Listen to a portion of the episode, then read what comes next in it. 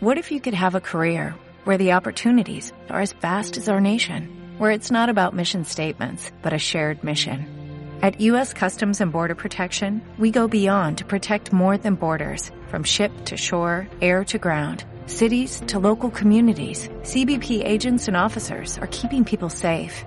Join U.S. Customs and Border Protection and go beyond for something far greater than yourself.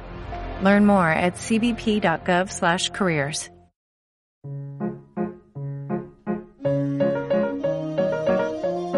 La radio siempre estaba ubicada en un solo lugar porque mamá y papá no dejaban que la tocáramos de ahí por miedo a que se rompiera, ¿no es cierto? Era grande, inmenso, alto, grandote era. Eso sí, eh, los primeros radios eran grandes. Después vino la radio portátil, que parecía obra de magia, que vos te ibas al patio, la escuchabas, vos te ibas donde iba, escuchabas.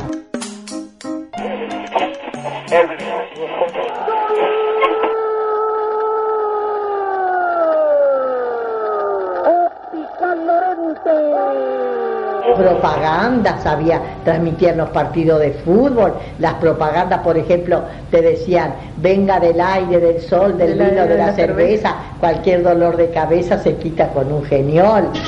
Venga del aire, del sol, del vino, de la cerveza, cualquier dolor de cabeza se quita con un genio después te hacían la propaganda del aceite de hígado de bacalao, todas esas cosas, todas esas propagandas que vos la ves ahora, todo era, todo en la radio, todo en la radio.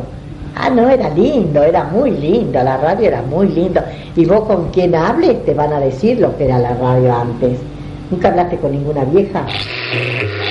Y bueno, después de varios años, cuando ya hemos venido, pasamos la adolescencia, eh, con mi hermana supimos recorrer LT2, LT8, LT3 en Rosario, porque estaban abiertas. Hasta el año 55 estuvieron las radios en Rosario abiertas. O sea, abierta en este sentido, que uno iba y presenciaba.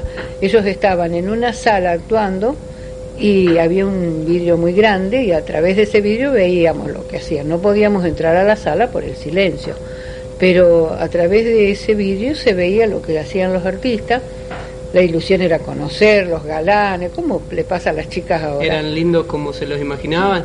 Y no, a veces era la desilusión. Sí, en esa época que estaba, qué sé yo, uh, los teatro estaba Oscar Casco, vos ni sabés quién es, estaba Héctor Coire, estaba que yo, Isla Bernard, todos los de esa época, algunos viven, otros no. Bueno, Isla Bernard todavía existe. Y los de Oscar Casco eran muy famosas, muy famosas. O sea, yo creo que todas las chicas de, en esa época de mi edad lo escuchaban. Eran todas novelas muy de amor. Espere, quiero verla. No. ¿Por qué no? ¿Por qué no? No puede negarme el derecho a conocerla. Bajará el encendedor para... No, por favor. Usted tiene miedo. Usted me conoce.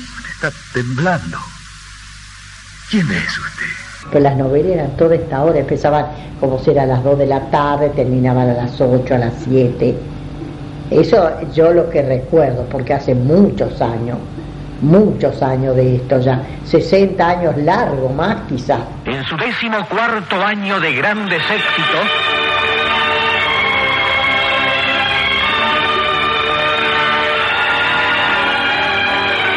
Hilda Bernard, Oscar Cascos, en un ciclo especialmente escrito por Alberto Miguel.